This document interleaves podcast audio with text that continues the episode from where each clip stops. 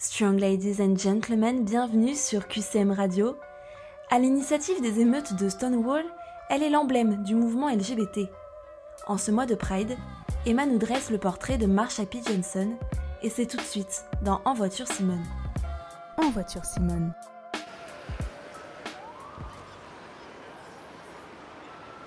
New York City, 1969.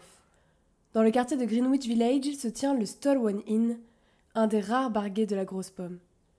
Le dernier week-end de juin, la police fait une descente. Crachats, insultes, coups, on arrête les femmes et hommes, trans. Un infime panel de ce qu'a subi la communauté tout au long de l'histoire. Mais les clients vont résister. Et ils ne le savent pas encore, mais de par leur résistance, ils viennent de changer à jamais le mouvement des droits LGBTQ. Parmi toutes ces voix échauffées, une va s'élever et devenir le symbole de ce combat. Celle de Marsha P. Johnson, femme trans, drag queen et afro-américaine dans l'Amérique des années 70. Elle se lève, jette son verre à travers la pièce et proclame J'ai mes droits civiques haut et fort devant une police homophobe. Il explose sur un miroir. Certains diront que ce jour-là, le monde entier a entendu ce vers. Son bruit d'éclat éveillera les consciences agitées et donnera naissance aux historiques émeutes de Stonewall. L'éclosion du militantisme LGBTQ. Le lendemain, New York se réveille aux mains de ceux qui, jusqu'à présent, étaient forcés de vivre dans le secret. Ils sortent revendiquer leur amour, leur identité. C'est la première Pride, marche de fierté. En tête de cortège, il y a Marcha et à ses côtés, sa plus fidèle et loyale alliée, Sylvia Rivera. Puisqu'on ne peut pas parler de Marcha sans évoquer la puissante et torturée Sylvia. Ensemble, elles vont mener une autre bataille à l'intérieur même de ce combat, celle de la transsexualité. 1970. Star voit le jour.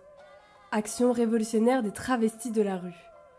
Dans un vieil appartement délabré, Marsha et Sylvia accueillent toutes les drag queens et les jeunes transsexuels qui le veulent. Un lieu de refuge, mais surtout un lieu pour exister. Il faudra attendre trois ans pour que la communauté trans soit invitée à ouvrir la marche de New York. Marsha et Sylvia donnent le là, mais voilà, en trois ans, le T de LGBT n'est resté qu'une simple lettre. Du début à la fin, les deux amis se feront huer par la foule. Alors Marsha dédiera tout son temps et même toute sa vie au militantisme. Pour les droits LGBTQ, contre le sida, elle marchera tous les derniers week-ends de juin pour montrer qu'elle est fière de qui elle est.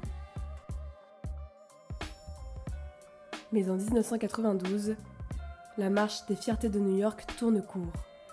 Le corps de Marsha P. Johnson est retrouvé dans le fleuve Hudson.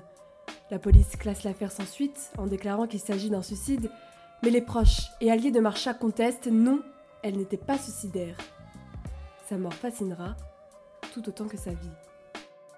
Si le Stonewall Inn est devenu un monument national, Marsha P. Johnson est-elle devenue un symbole? Celui de la liberté.